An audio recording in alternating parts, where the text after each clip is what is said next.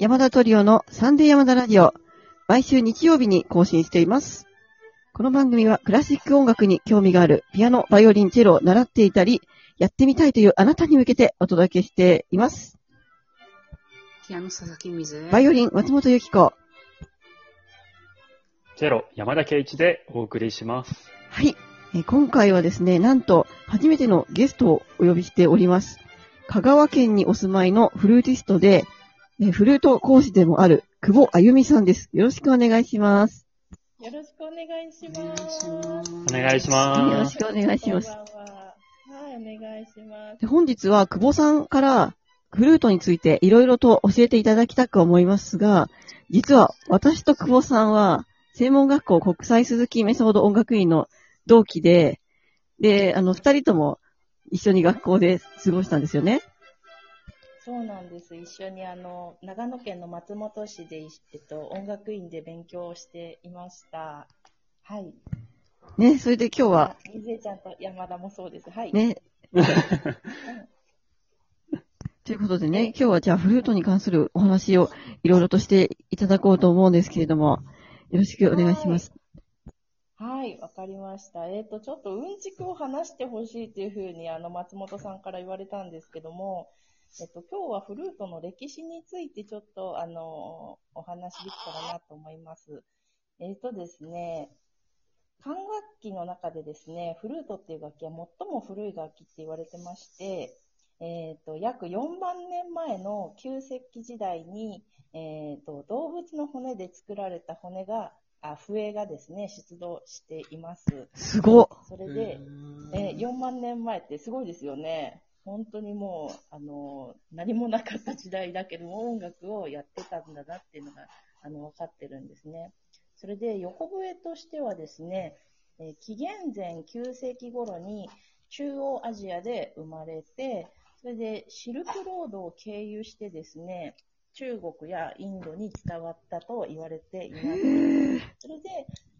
その、えっと、その後ですね、日本とかヨーロッパに、あの、西とか東に伝わって、それで、えっと、日本ではですね、えっと、東大寺の中に、あの、大仏様が、ある大きな大仏様がある、あの、東大寺の中にですね、あの、横笛を吹く菩薩像があるんですよ。いわゆる総額天使ですね。あの、薬師寺の、あ、詳しい。私あれ大好きなんで。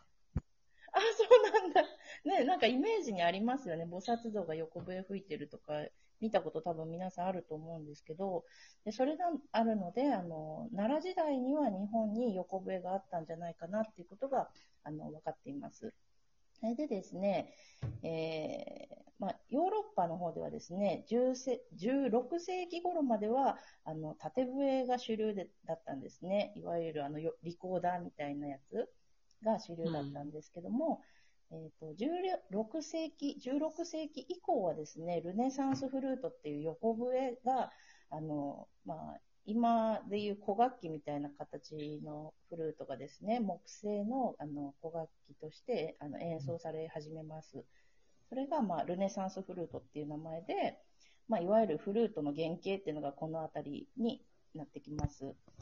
でですね、時間大丈夫ですか？まだまだまだ大丈夫。あ、本当に。えーそれでですね、あの、この頃のルネサンスフルートっていうのは音程がとっても不安定で、で、あの、音色とかね、音量もなんかこう、不安定だったんです。強くて鋭い音だったり、弱くてくぐもった音だったりして、統一感がなかったんですね。それで、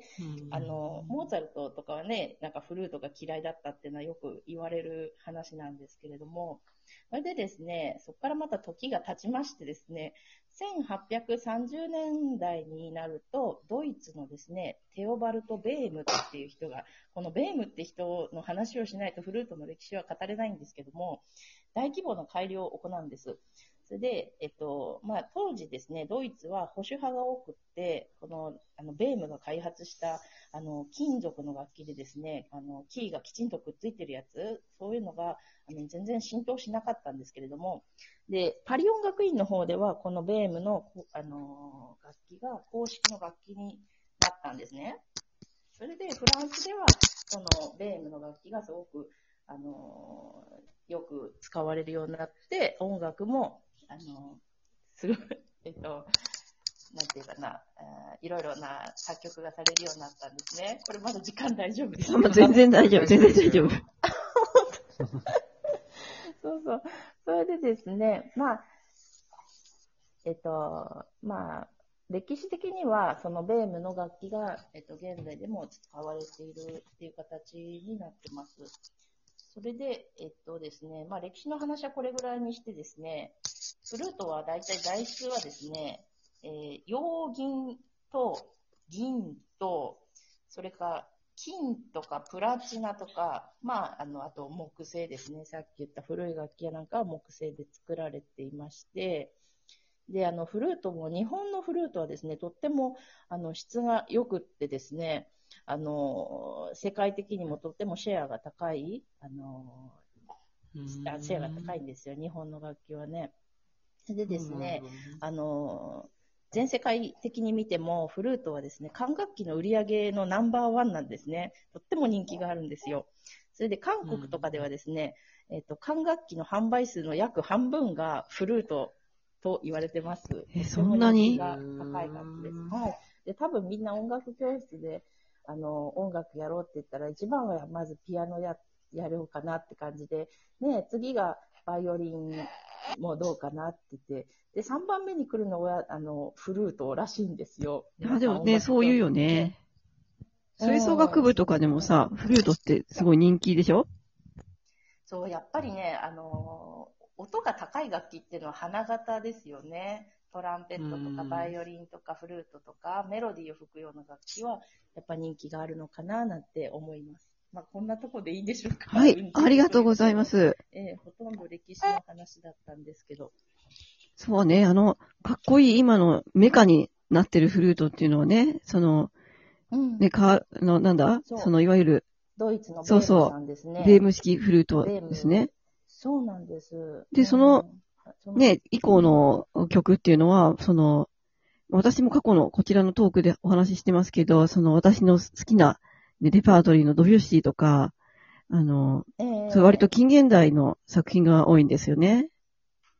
そうなんです。やっぱりあの、フルートといえば近現代の、まあ、あの、古典の曲でもいい曲はね、やいっぱいあるんですけども、フルートの曲といえば、もう、あの、近現代のね、あの曲が、それでフランスの曲がやっぱり多いかなと思います。ねえ、それがね、私がフルートを好きな理由でもあるんですけど、その、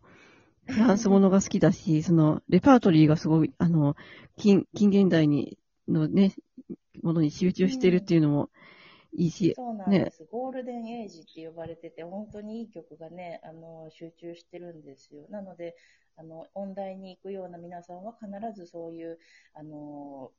フルートやる人でね、フレンチコンポーザーズっていう有名な、あの、曲集があるんですけど、必ずそれをやってるっていう方が、あの、ほとんどだと思います。うん、そうなんです。ね、じゃあここで、あの、二人から、私はもうフルート、あの、好きすぎるので、なんかフルートに関する質問があれば、あの、ぜひ、あゆみさんに聞いてもらえればと思うんですけええど。答えられることだったら、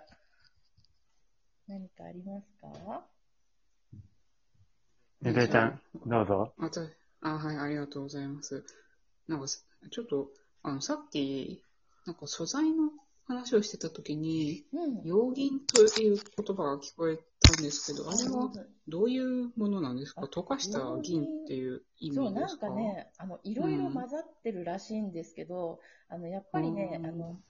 ヤマハとかで一番、うんあの、初心者用のモデルのやつ、7、8万ぐらいのモデルのやつは、こういう、あの、陽銀っていう作られ、作られ作られてるんですね。それで、うんうんあの、材質はね、なんかあの、えっと、銀もちょっと入ってるけど、銅とか、ニッケルとか、なんかそういうのがいろいろ入って、で、材質はあの500円玉と同じような感じらしいです。で、へーそれでね、音色としてはね、とってもあの明るくて軽い感じ。うん、それで、あの、鳴らしやすいんですよね、とにかく。軽い吹き心地なので。なので、あの、初心者モデルに、あの、よく使われている材質なんです。あじゃあ結構素材によって音も変わるっていう感じなんですか、そうですね。もう、うんあの、ほ、ほぼ素材っていう感じだと思うんですけど、まあ素材と、そうそうそう、吹き口のこの穴の形とか、ちょっとリッププレートとか、そういう、あの、ちょこちょこは変えるとか、変わるとは思うんですけど、やっぱりもうとにかく材質が、あの、大きいかなと思いますね、音色とへしては。ーなるほうんど。ありがとうございます。ピアノは材質とかってあんまりよくわかんないけど。まあ、ね基本的に木と金属でできてますからね。そうですよね。まあ時々アクリルでできてるようなものありますけど、あれはまたちょっとね、珍しいタイプなので、ああんまり素材で違う、素材が違うってことはないかえ、あの、アなク。リルってあの、ヨシキが弾いてるような。そうです、そうです。透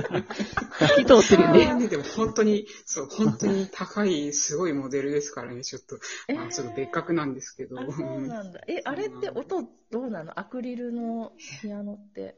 私、一回だけ弾いたことあるんですけど、うん。まあ、その、ヨシキさんのは高級なアクリルなんでちょっと置いといて、やっぱ、うん個人的には木の方が好きですかね。あうんあ、そうなんだ。うんなんかイメージ的には軽い感じのね、